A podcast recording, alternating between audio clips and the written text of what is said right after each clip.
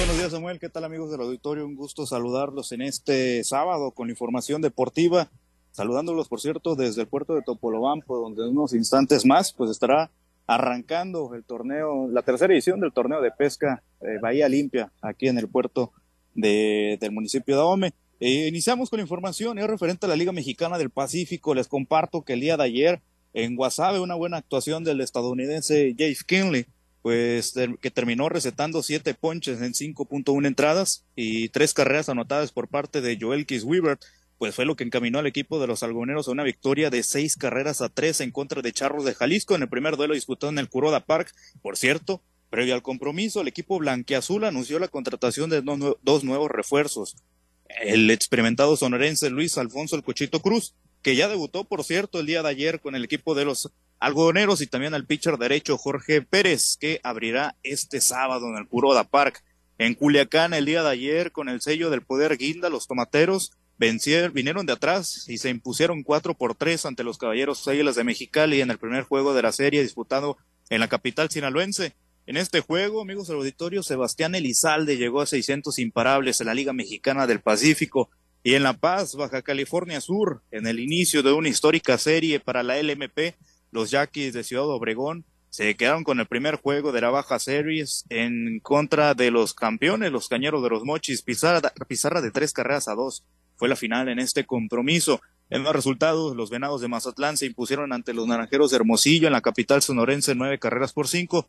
Y en Monterrey, debido a las condiciones climáticas, el duelo del día de ayer entre Mayos y Sultanes no se celebró y habrá doble jornada en este día sábado. Bueno, más información del béisbol, comentarles que pues se dio actualización por parte de la situación de Julio Urias, el pelotero sinaloense. Esto tras la acusación de violencia familiar y luego de que quedara libre en las grandes ligas, pues su agente del eh, Scott eh, habló sobre el caso de que tuvo después de las reuniones de ejecutivos de la MLB y confirmó que sigue a la espera de una postura legal, esto para que se pueda despejar el camino para el culiche y pueda pues tener claridad en este caso de lo que va a seguir para la carrera de Julio Urias. Hay que mencionar que aunque existe la posibilidad de que el sinaloense siga lanzando las mayores, al momento no existe ningún registro de que pues algún pelotero que tenga este tipo de acusaciones de violencia doméstica pues haya regresado a lanzar al mejor béisbol del mundo.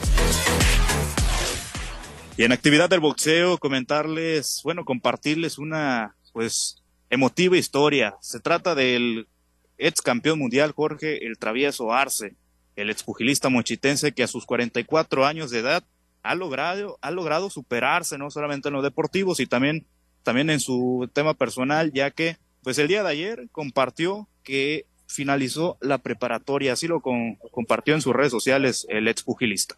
Acabo de recibir mi certificado que me avala que terminé mi preparatoria. Estoy listo para empezar la licenciatura en Derecho. Bueno, pues esas fueron las palabras de Jorge Travieso Arce, el expugilista mochitense, que ahora dice que su próximo rival será la licenciatura en Derecho.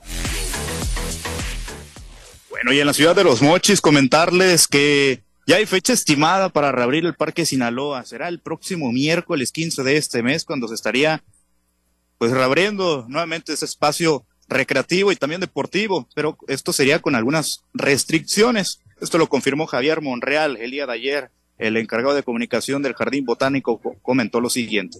Una vez que se abre el jardín botánico va a haber áreas cerradas, eh, encintadas, esto es para seguir manteniendo la seguridad de nuestros visitantes y de nuestros usuarios. Tenemos una proyección estimada para el próximo miércoles, eh, miércoles de la próxima semana, reabrir el pulmón de la ciudad de Los Mochis para que ya los corredores, los caminadores y las familias puedan visitar.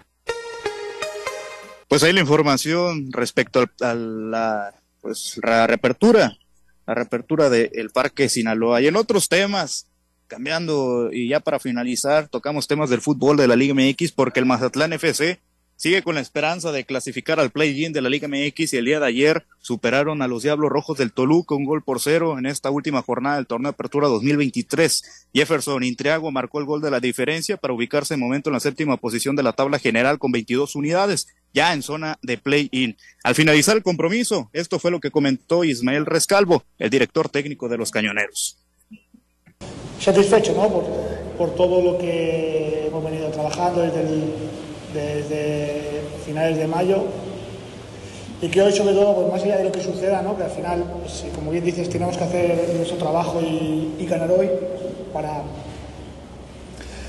para ver las opciones que tenemos.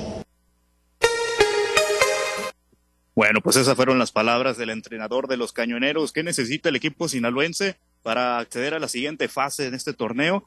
Pues que el Puebla no sume puntos en su partido contra el Cruz Azul. Hoy se van a enfrentar, por cierto, y que León o Santos pierdan o empaten en sus respectivos juegos contra Juárez y San Luis, respectivamente. Sigue con la esperanza el equipo cañonero de poder llegar a una liguilla en caso de clasificar al play-in. Además, resultados del día de ayer, comentarles rápidamente, el Atlas y el Necax empataron sin goles. Cholos cayó en la frontera en contra de Pachuca, tres goles por dos. De esa manera, Tijuana quedó eliminado y los Tuzos siguen luchando por el play-in. Ya igualaron al Mazatlán, pero por la diferencia de goles están una posición abajo de los cañoneros.